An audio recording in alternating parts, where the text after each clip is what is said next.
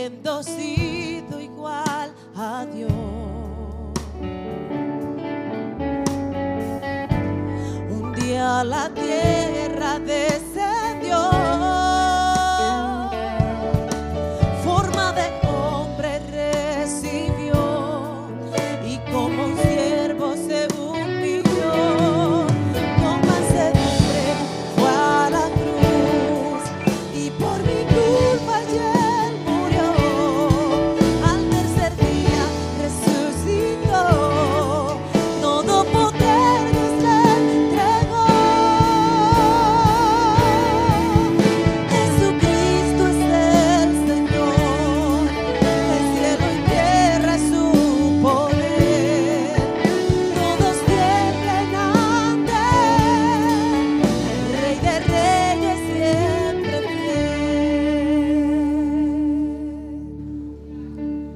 Dios eterno, tu misericordia, ni una sombra de duda tendrá.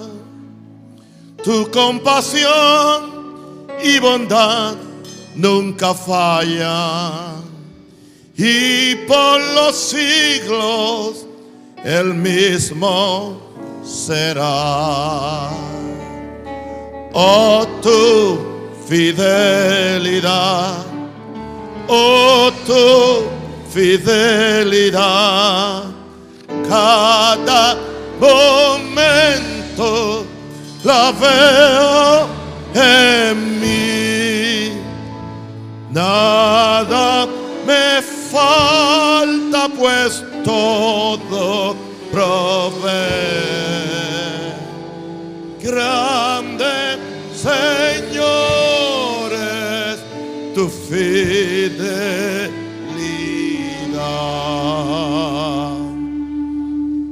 Noche oscura, el sol y la luna, las estaciones del año también unen su canto cual fieles criaturas. Porque eres bueno, por siempre eres fiel. Oh, tu fidelidad, oh, tu fidelidad cada momento la veo en mí. Nada todo provee. Grande Señor es tu fidelidad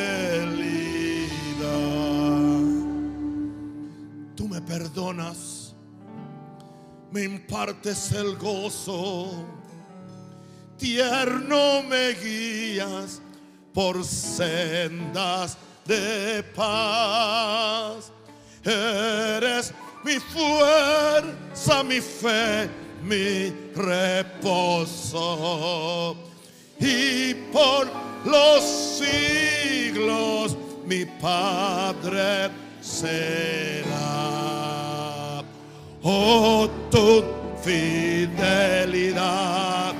oh, tu fidelidad, cada momento la veo en ti. Nada me falta, pues todo provee.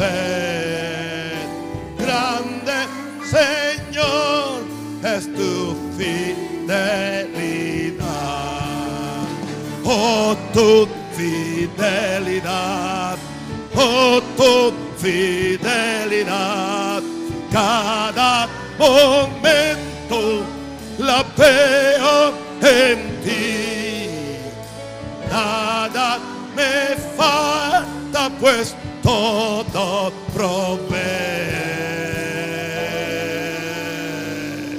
Nada me falta, pues todo. Otra vez. Nada falta, pues todo provee.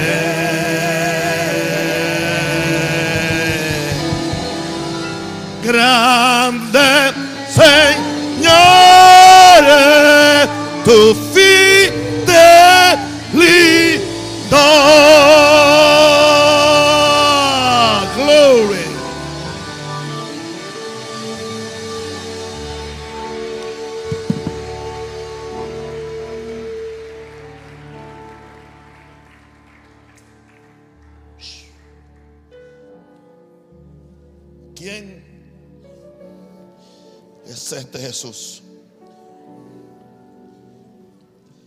¿Quién es suficiente para hablar de Él? ¿Quién es suficiente para entender estos misterios eternos? Ya que Colosenses le llama a Cristo el misterio de Dios. Requerimos al Espíritu Santo de Dios, ayúdanos. Danos la palabra, danos los términos. No es teología, es vida, es revelación. Queremos conocer a Jesús y queremos manifestarlo propiamente. Aleluya. Hoy estamos hablando de el Dios con cara humana. Hablando de Jesús. Vamos a hablar en sí de la encarnación de Jesús. Juan 1.14, traducción libre de un rosario de la, del Nuevo Testamento West. Traducción libre de Juan 1.14. Pueden leer cómo está en nuestra escritura. Esta es mi traducción libre. Y la palabra, entrando un nuevo modo de existencia, se hizo carne y vivió en una tienda. Su cuerpo físico. Entre nosotros. Y nosotros miramos con cuidadosa y atenta consideración y percepción espiritual a su gloria, la gloria del único Hijo engendrado del Padre, lleno de gracia y de verdad. Les comparto ahora la rendición de la Biblia ampliada, traducción también literal de un servidor. Juan 1.14. Y la palabra Cristo se convirtió en carne, humano, encarnado, e hizo su tabernáculo o puso su tienda de carne entre nosotros. Y nosotros vimos su gloria, su honor, su majestad.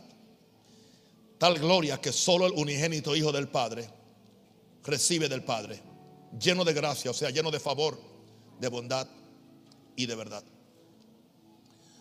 Dios manifestado en, en la carne, usando algunas palabras de uno de los santos del siglo pasado, dijo lo siguiente, Dios manifestado en la carne encierra uno de los misterios más profundos que la mente humana puede recibir. Es un misterio. El que Dios se vistiera de humanidad y siguiera siendo Dios es más inexplicable al pensamiento humano que aún la verdad bíblica del, de- del hombre ser hecho participante de la naturaleza divina, aunque sigue siendo hombre. Yo creo que esto hay que repetirlo porque estos son conceptos. Hemos estado acostumbrados a tanta cha- chachería predicando que ahora cuando alguien te, te hace pensar como que algunos resbalan. El que Dios se vistiera de humanidad y siguiera siendo Dios es más inexplicable al pensamiento humano que la verdad bíblica del hombre ser hecho participante de la naturaleza divina y aunque sigue siendo hombre. Aunque estas dos verdades son un gran misterio, son la llave a todo el sistema de misterios doctrinales. La llave. ¿Cu- ¿Cuáles son, las, ¿Cuáles son los dos misterios? El misterio es cómo Dios se hace carne en Jesús y cómo el creyente al recibir a Jesús se hace participante de la naturaleza divina de la deidad. Jesús no deja de ser Dios y el hombre sigue siendo hombre. ¿Ok? Dios en la persona de Jesús se manifestó en carne para que tú y yo fuéramos así participantes de la naturaleza divina. Esto es más que conversión, esto es más que tú unirte a una iglesia, es hacerte participante. Dios no dejó de ser Dios cuando se hizo hombre en Jesús. Misterio de misterios. Y tú no dejas de ser hombre cuando participas de la naturaleza divina de Dios. Yo recibo, Padre, la unción y la bendición para este mensaje. Abre los corazones del pueblo. En primer lugar, yo quiero hablar hoy de un Dios que es un espíritu invisible a la naturaleza humana caída. El Espíritu Santo anoche me corrigió, después que había hecho este, estas, estas notas, me corrigió en este punto.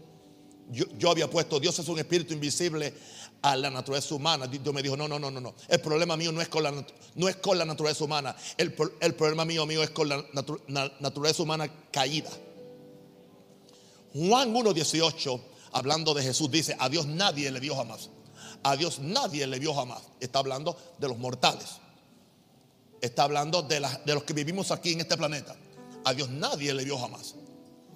El unigénito Hijo que está en el seno del Padre, Él le ha dado a conocer. Y esto viene como consecuencia de las palabras de, de, Juan. En el principio era el verbo, en el principio era la palabra. La, la palabra es la expresión de lo que es una persona.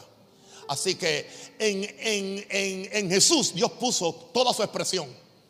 Por eso se usa la palabra logos, que es acción, y se usa la palabra pa palabra, que es expresión. Jesús es tanto la expresión de Dios como la acción de Dios a favor de este mundo.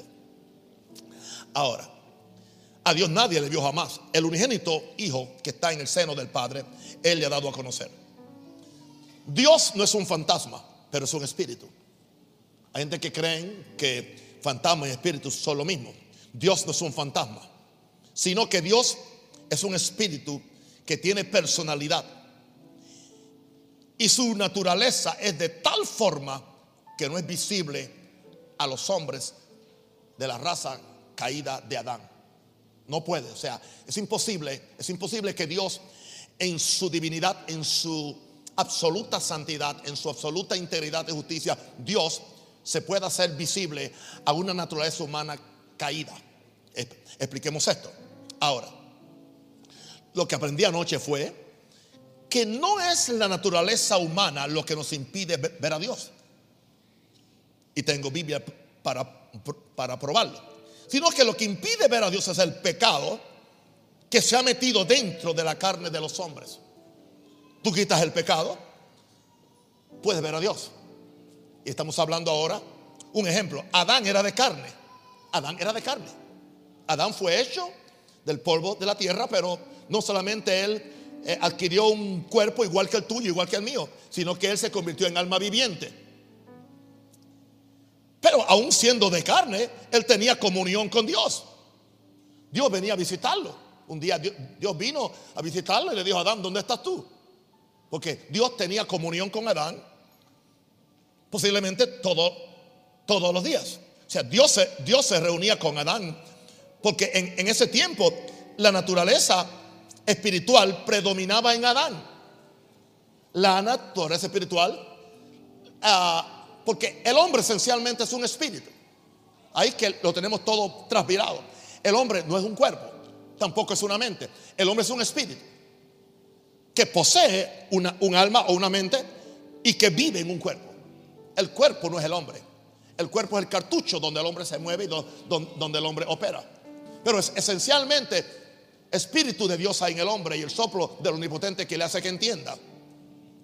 Así que Dios, Dios se reunía con Adán porque en ese tiempo su naturaleza espiritual predominaba en el hombre. Y Adán, teniendo un cuerpo físico, un cuerpo carnal, podía hablar con Dios cara a cara. Tenía comunión con Dios. Pero eso le molestaba a alguien.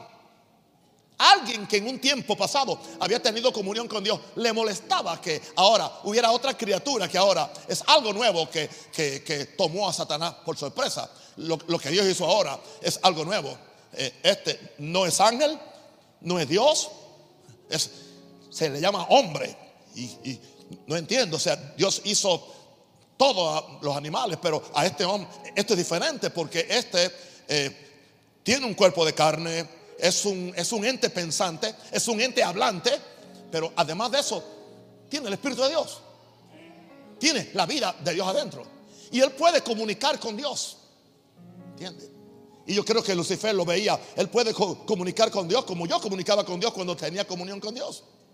Pero interesante, teniendo un cuerpo, el cuerpo no se desintegra. ¿Por qué razón? Porque lo que causa desintegración, lo que causa corrupción siempre es el pecado. Por eso es que para que para la eternidad tenemos que tener un cuerpo glorificado.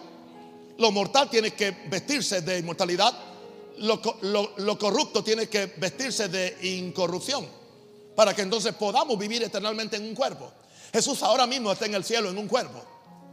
Y Dios está teniendo comunión con un hijo que tiene un cuerpo humano. Humano. La humanidad de Jesús no terminó en la cruz. Él sigue teniendo un cuerpo humano. Dios se tomó un riesgo en convertirse en un ente humano por la eternidad. Hay un miembro de la deidad que es humano. Es Dios, pero es hombre.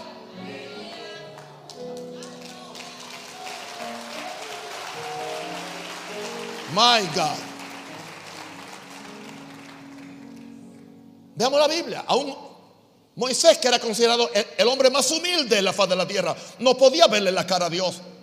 Aunque dice que hablaba cara a cara, eso significa que tenía comunión no que hablaba cara a cara. Porque cuando Dios, le dice, yo voy a enseñarte tu gloria, pero tú no puedes ver mi rostro porque morirías. Cuando yo pase, te voy a meter en una, en la hendidura de la peña. Y ya sabemos que eso tiene un, significado. Esa hendidura de las peñas, yo lo, yo lo, puse en, en, aquella canción que dice, ponme la hendidura de la peña, ponme las heridas de Jesús. Porque esa peña que lo seguía era Cristo. Y cuando tú estás eh, metido en Jesús, ya tú estás protegido. La gloria de Dios no te mata, te bendice te levanta, te ayuda, my God. Pero él no pudo verle a Dios porque hubiera muerto. Ahora, Dios, después que el hombre cae en pecado y el hombre y, el hombre pierde la comunión con Dios. Y yo quiero que usted entienda esto. No solamente el hombre extraña a Dios, Dios extraña al hombre. Porque Dios lo hizo para disfrutarlo. No, Dios no lo hizo para condenarlo. Por eso yo no, no me gusta ese mensaje de, condenación y de azotar a la gente, porque Dios no anda haciendo eso. Dios quería salir de ese misterio que impedía que los hombres lo vieran y lo conocieran como Él verdaderamente es. Dios quiere ser conocido como Él verdaderamente es. Él quiere ser conocido por revelación. El deseo del Padre Eterno es darse a conocer a sus criaturas. Es el deseo. Pero, ¿cómo lo hago? Sin hacerles daño. Sería la pregunta que se hace Jehová Dios. ¿Cómo lo hago? Sin hacerles daño. ¿Sabe cuál es el gran problema del pecador? Porque el pecador en su estado de, pecado no puede ir al cielo. Un pecador en un estado de, de pecado en el cielo, el cielo para él sería un infierno. Porque el pecado no puede cohabitar con la, con la santidad. No puede. O sea que el mismo pecado echa fuera, mantiene, mantiene a la persona fuera del cielo. Por eso hay que nacer de nuevo.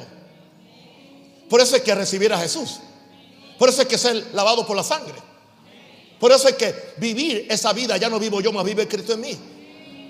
Para que entonces ya el pecado no se enseñore más de vosotros. Porque el cuerpo de pecado fue destruido. Y te voy a adelantar, algo y voy a romper tu teología clásica evangélica. No hay tal cosa como el ser humano cristiano no tiene dos naturalezas. O eres del diablo o eres de Jesús. Tú no eres híbrido. O eres nueva creación o eres vieja. No hay una mezcla. El de, Bien, bien, está bien, está bien, está bien. El deseo del Padre es darse a conocer, pero ¿cómo lo hago? Solo Dios puede conocer y revelar a Dios. Por eso, solo Dios, solo Dios. Ni un ángel puede hacerlo. Ni un ángel, no, importa, el ángel no puede. Por eso Jesús, que estaba en el seno del Padre, vino con una cara humana para dar a conocer al Padre. Cuando Felipe dice, muéstranos al Padre y nos basta. Jesús dice, ¿cuánto tiempo que estoy con vosotros si no me conocéis? Ellos dijeron, y dijo, el que me ha visto a mí, ha visto al Padre.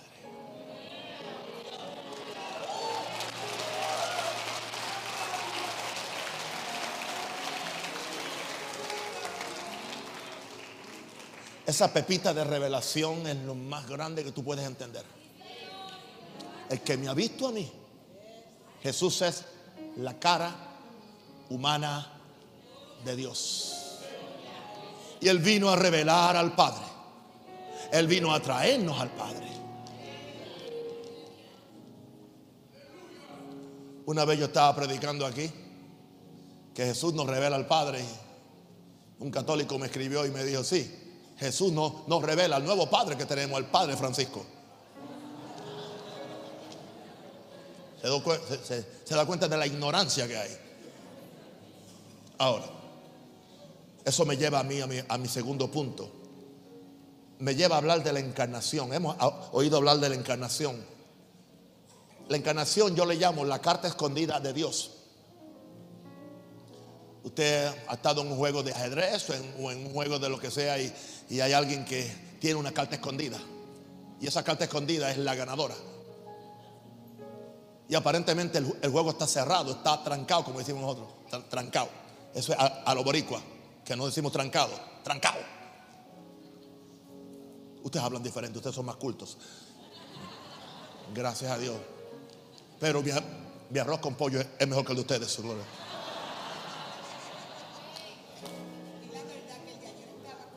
No, no, ayer estaba puertorriqueño. nacionalismo puertorriqueño fuera también. Aleluya. ¿Qué es lo que estaba diciendo antes de, caer en lo natural?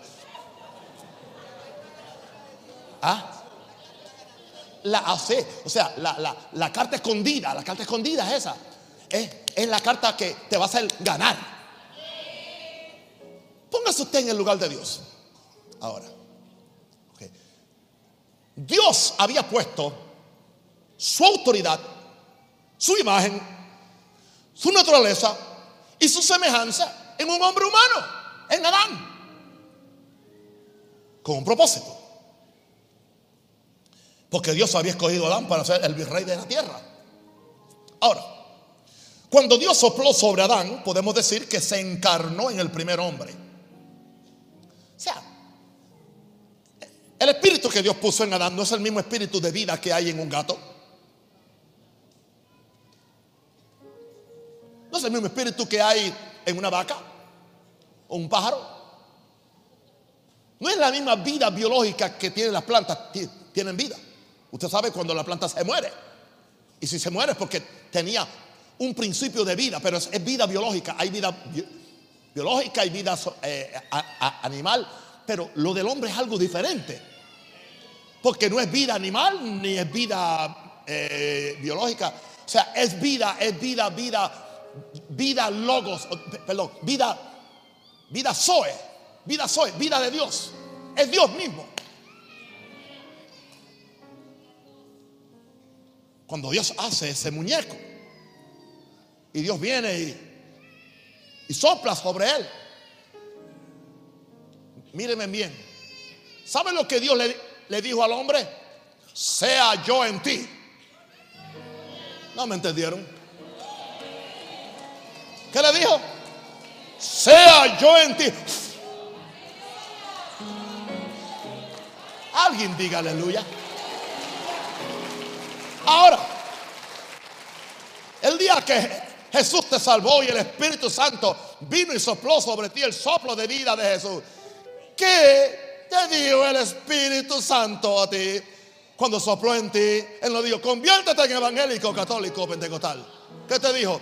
sea Cristo en ti, recíbelo. Toda verdad es paralela. Yo veo la Biblia a base de principios. Eso no se ha predicado a la gente. La gente no sabe lo que recibieron el día que fueron salvos.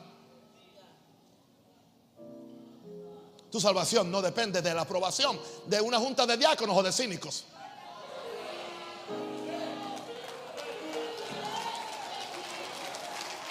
Depende de la aprobación del Rey de Reyes Señor de Señores.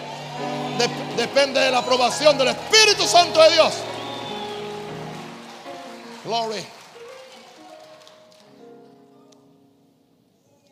En esta forma, Adán era un ser humano que tenía las dos naturalezas. Y cuando hablo de dos naturalezas, me refiero con la espiritual comunicaba con Dios, con la carnal se comunicaba con la creación. Y entre, entre el cuerpo y el espíritu estaba una, una su personalidad que es el alma. El alma es la mente, la emoción y la voluntad del ser humano. El alma de la persona conecta su espíritu con su cuerpo y por medio del cuerpo él se conecta con la creación. Eso es Biblia. Y el mismo Dios de paz os santifique por completo y todo vuestro ser, espíritu, alma. Usted, usted ha oído a la gente citando este verso y, y diciendo alma, cuerpo y espíritu. Usted oyó eso por más de 20 años. Alma, cuerpo y espíritu. No, así no es. Es espíritu. ¿Dónde empezó Dios? En el espíritu. Espíritu, alma y cuerpo. Los tres sean guardados irreprensibles para la venida de Cristo. Ahora, Satán creyó que al hacer pecar a Adán, Dios más nunca tendría injerencia en la vida de los hombres. Escuche esto, esto es demasiado importante. Satán creyó que al hacer, pecar a Adán, Dios nunca tendría injerencia en la vida de los hombres, porque él sabía que el pecado causa separación eterna de Dios. Satanás estaba juzgando por su propia condición. Porque cuando él pecó, su perdición fue sellada eternamente. Ni Lucifer ni sus demonios pueden arrepentirse. Por eso dice en hebreo, no socorrió a los ángeles que cayeron, sino que socorrió a la simiente de Abraham. Tú das gracias que te, socorrió a ti.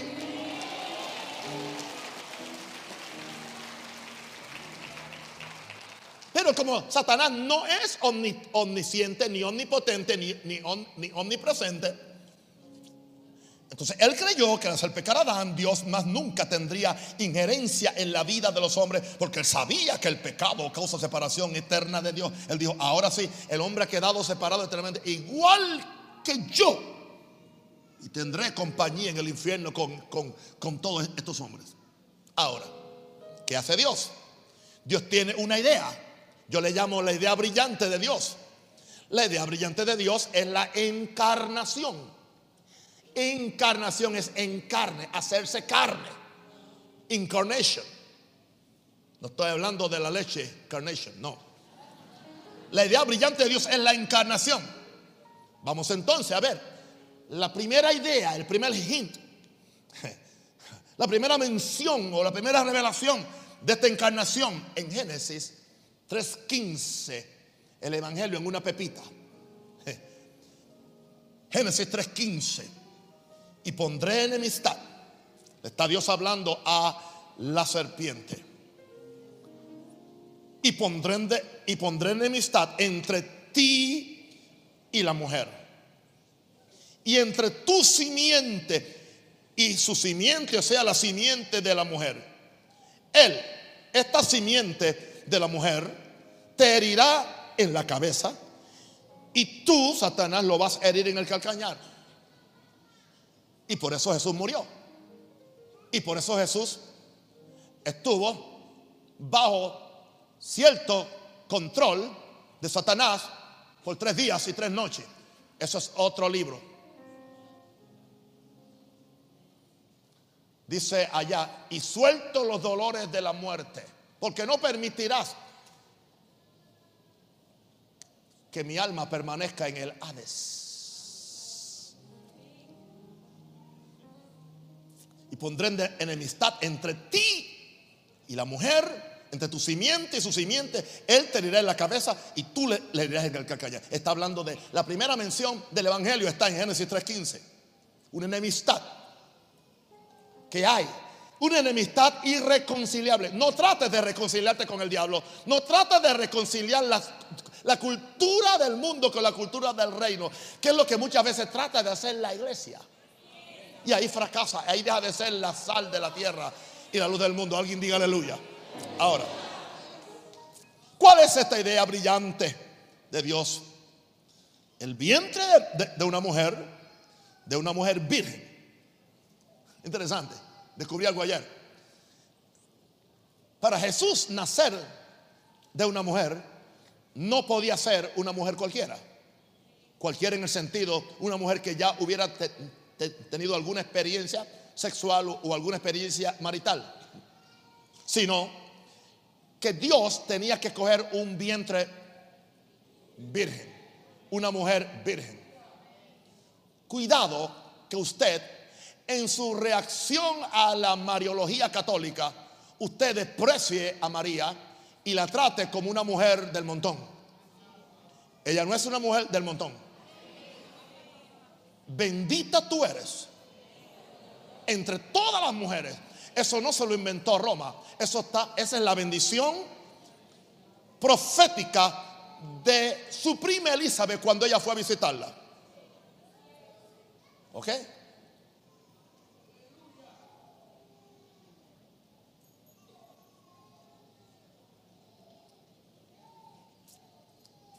Isaías 7:14. Por tanto, el Señor mismo dará señal. He aquí que la Virgen, la Virgen, diga, la Virgen, concebirá y darás a luz un niño. ¿Ok?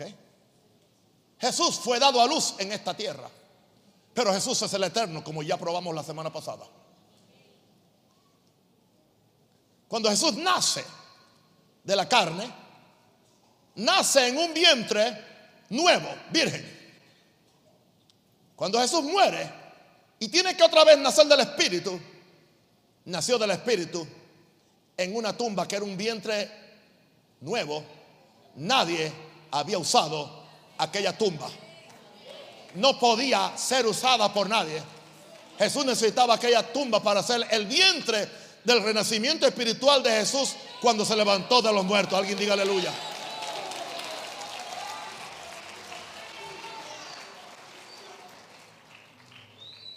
Quizás a las 3 de la mañana usted entiende esto.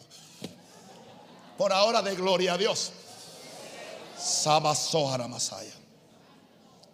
Así que el vientre de María fue, fue el lugar escogido escogido por Dios para prepararle un tabernáculo donde Dios podía habitar con los hombres. Hebreos 10:5 al 7 dice, por lo cual, Hebreos 10:5 y después el verso 7, por lo cual entrando en el mundo dice, sacrificio y ofrenda no quisiste, mas me preparaste cuerpo. Dios le preparó un cuerpo a Jesús para que el Jesús eterno, el Dios eterno, se hiciera carne y viniera a esta tierra a manifestar la gloria de Dios, a manifestar el amor de Dios que tanto lo hizo. Y eventualmente en ese mismo cuerpo, de forma que tú y yo fuéramos reconciliados en el mismo cuerpo de Dios. No en el cuerpo del hombre, aunque era hombre, seguía siendo Dios.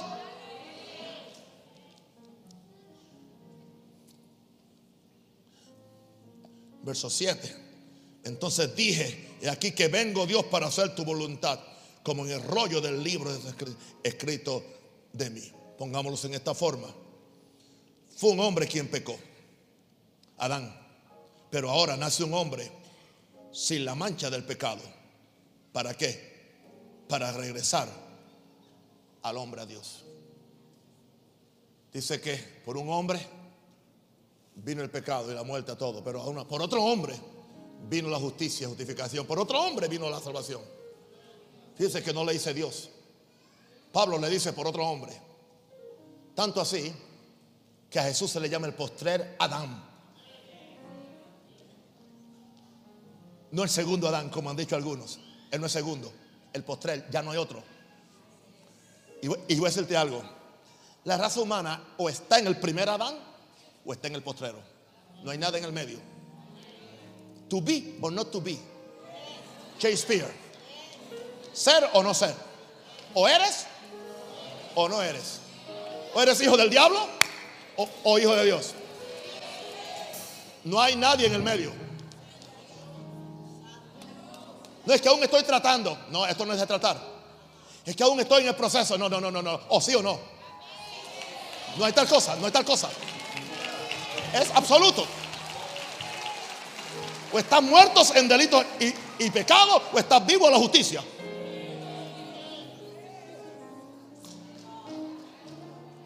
Yo dije algo hoy que sorprendió allá a la iglesia en el oeste. Yo dije, en todos mis años de existencia, nunca he sentido que he estado sin ser salvo. Nunca. Esa es un área por donde el diablo, por, por allá, por allá el diablo no me puede a mí agarrar. Yo nunca he sentido que he perdido mi salvación. He fallado, he cometido errores, tanta cosa, pero yo sé que yo nací para vivir en Jesús y para que Jesús viviera en mí.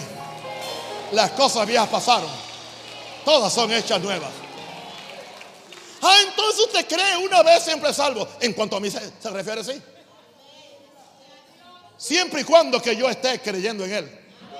Y yo nunca, nunca me separe de Él y establezca mi propia justicia. Sí que estoy eternamente salvo.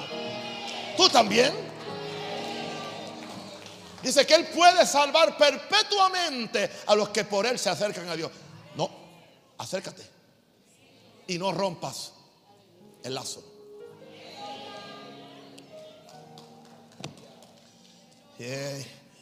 La gente que oye mi mensaje y hacen los programas y hacen los contagios y cuántas cosas y dice, uy, hoy es calvinista, hoy es salvo, siempre salvo. ¿Y qué le pasó al otro? No, no, no. Es que usted tiene que escucharme en el contexto que estoy predicando.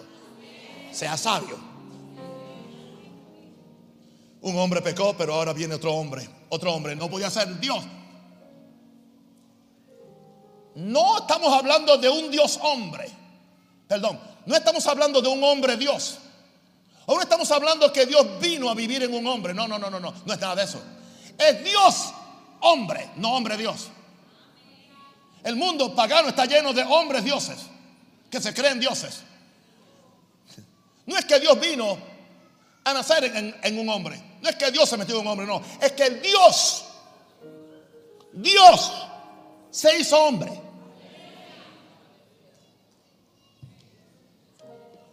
No es que un hombre está conteniendo a Dios. No, no, no, no, no, no. Es que Dios se vistió de un hombre. Dios se vistió de humanidad. Pero Dios sigue siendo Dios. Jesús sigue siendo Dios. Aún en la carne. No dice allá, grande es el misterio de la piedad. Dios fue manifestado en carne.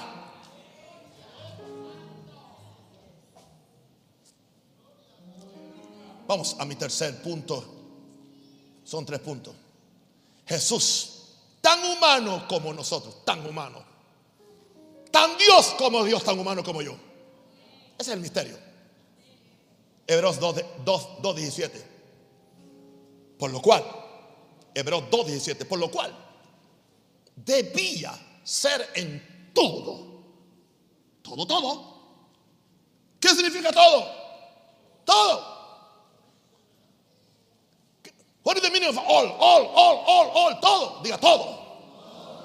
Por lo cual debía ser en todo semejante a sus hermanos para venir a ser misericordioso y fiel sacer, y fiel sumo sacerdote en lo que a Dios se refiere para espiar los pecados del pueblo.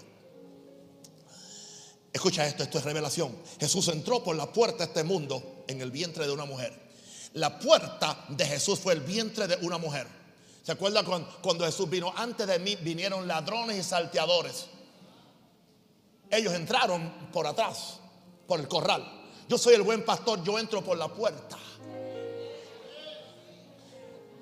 Lo único que le da autoridad a un ser humano para ser ciudadano de esta tierra es entrar por la puerta normal de un vientre humano. Dios no podía enviar a Jesús en un paracaídas hecho del cielo ya de 30, de 30 años para que empezara su ministerio. Porque hubiera sido un acto de ilegalidad de parte de Dios. Y Dios es un Dios legal. Toda ley viene de Dios.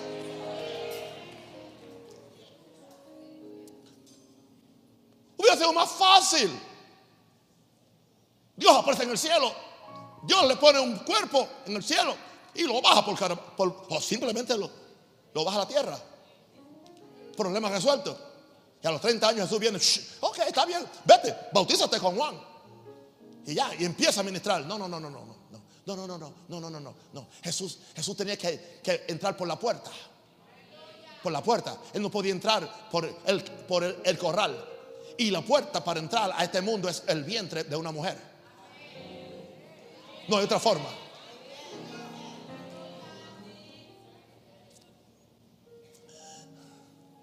Aleluya. Lucas 1, 41, 43, vamos a ver. Y aconteció que cuando oyó Elizabeth la salutación de María, la criatura saltó en su vientre. En su vientre, ¿ves? En su vientre. Y Elizabeth fue llena del Espíritu Santo y exclamó a gran voz y dijo, bendita tú entre las mujeres y bendito el fruto de tu vientre. ¿Por qué se me concede esto a mí? Que la madre de mi Señor venga a mí. Ahora, ¿por qué esto es tan importante? Escúchame bien, querido. Escucha esto. Satanás no le puede cuestionar a Dios la legalidad de Jesús. Otra vez hay un Adán en la tierra que se hizo carne para que el hombre se hiciera espíritu. Otra vez, otra vez, pero por el medio legal. ¿Y que, y hizo Jesús cuando ahora se hace carne? Esto es importante. Jesús se echó a un lado, no dejó de ser. Jesús se echó a un lado, Jesús puso a un lado voluntariamente sus atributos de Dios. Aleluya. Ok, yo estoy aquí. Yo, sigue siendo, yo sigo siendo norteamericano. Pero cuando yo llegué aquí, yo eché a un lado todos mis derechos de ciudadano americano. ¿Entiendes? Todas mis comodidades, todas las cosas que yo, que me eran a mí ventajas, las, las eché a un lado. ¿Para qué? Voluntariamente. Lo eché a un lado. En un sentido me hice panameño. ¿Para qué? Porque es la única forma que lo puedo entender a ustedes. Con una mentalidad gringa yo no puedo entenderlo a ustedes.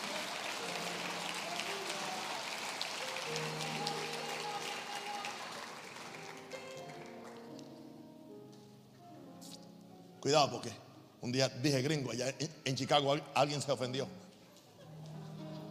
Problema de ellos. Con Jesús también se ofendieron. Jesús echó a un lado voluntariamente sus atributos de Dios y viene a vivir como un hombre en su relación con la humanidad. Y vino a vivir como un siervo en su relación con Dios. Imagínate lo que es esto, que el Dios vive como hombre y el rey acá abajo vive como siervo.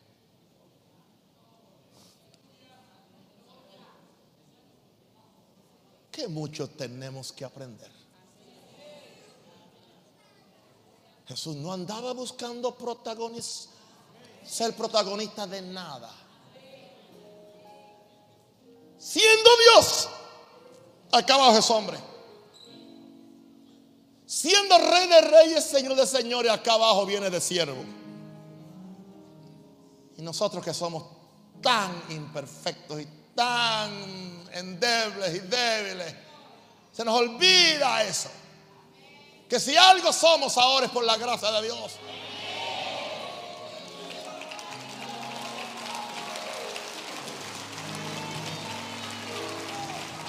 Yo no sé de usted. Yo no estoy buscando ser oído, ser notado, ser aplaudido, nada de eso, nada de eso. Yo simplemente soy un siervo de Dios y tú también.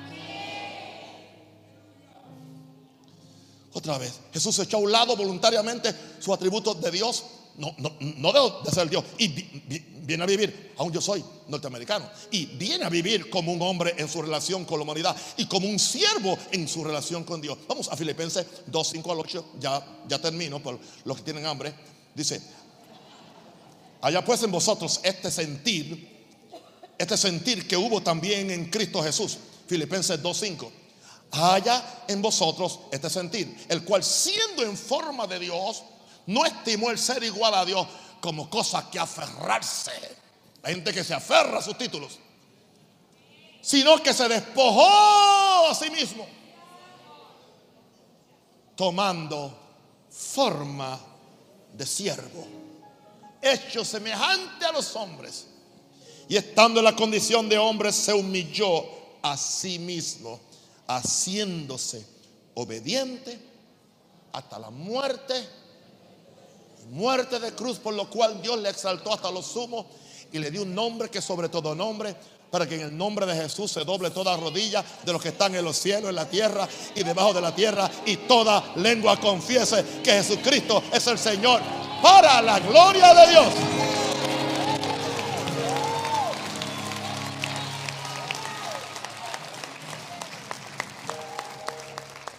Ahora, déjenme compartir esto su título preferido nunca fue hijo de Dios. Es más, Jesús nunca se llamó hijo de Dios. No me entienda mal, él es hijo de Dios. Pero él nunca se llamó eso. Porque él no vino a la tierra a llamarse hijo de Dios. Su título preferido fue llamarse hijo del hombre.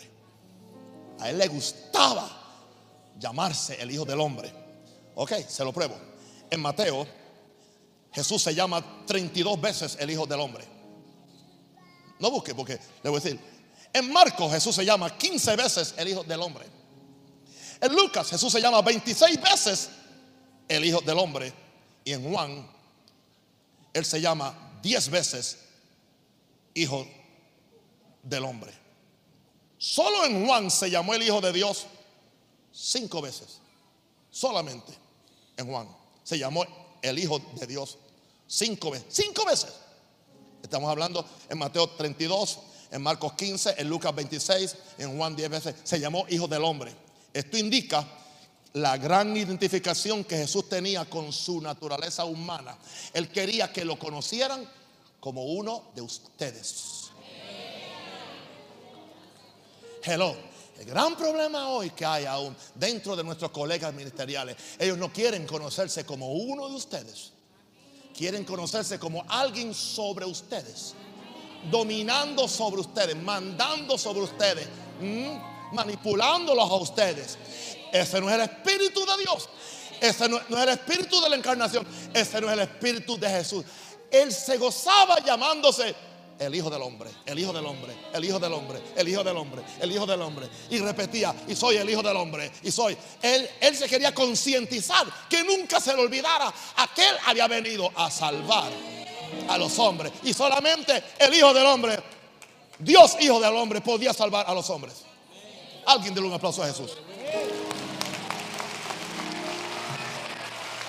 Bien.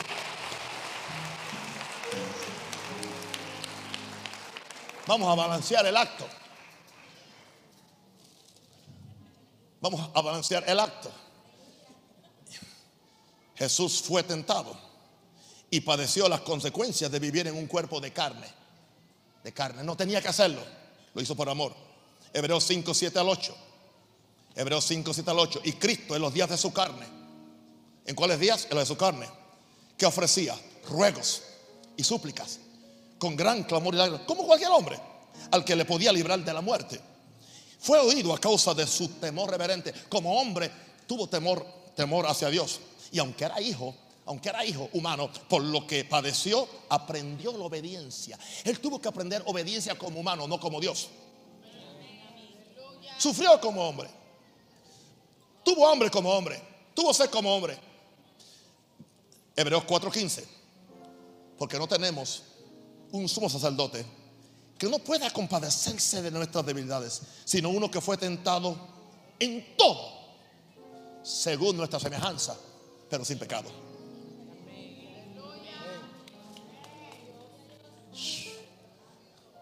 Una pregunta.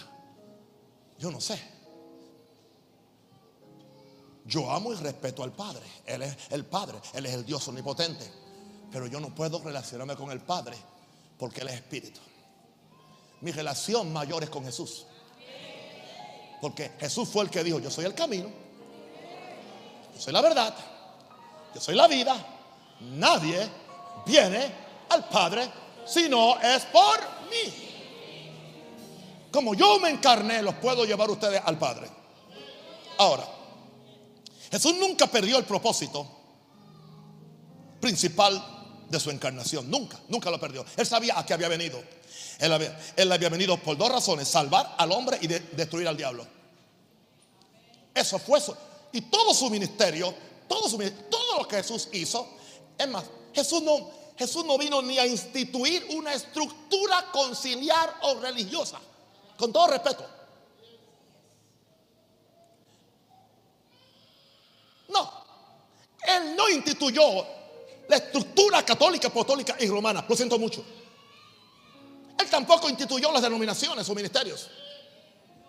Él vino a salvar, a buscar lo que se había perdido.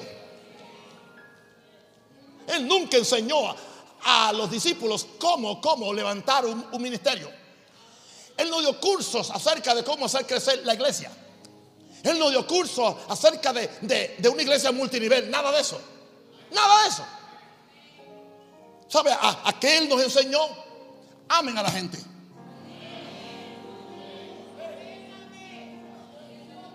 Predíquele a la gente. Sácale en el demonio. A los enfermos. Despierten a los muertos. Aleluya. Prediquen el reino.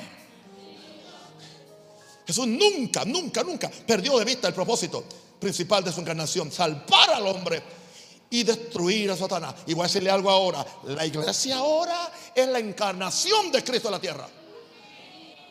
tres amenes, ¿qué pasó? Yo dije que la iglesia ahora es la encarnación de Cristo en la tierra. Hello. Hello. Pastor, pruébeme eso. Porque somos carne de su carne y hueso es sus huesos. ¿Cómo se le llama a la iglesia? El cuerpo. Ah, ah, el cuerpo. El cuerpo. El cuerpo de Cristo. No el cuerpo evangélico, católico, ortodoxo o manata. El cuerpo de Cristo.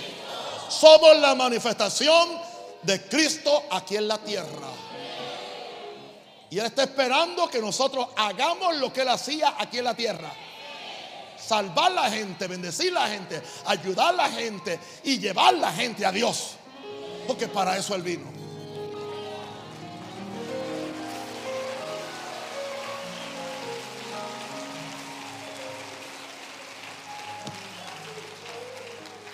Termino con Hebreo 2.14. Aleluya.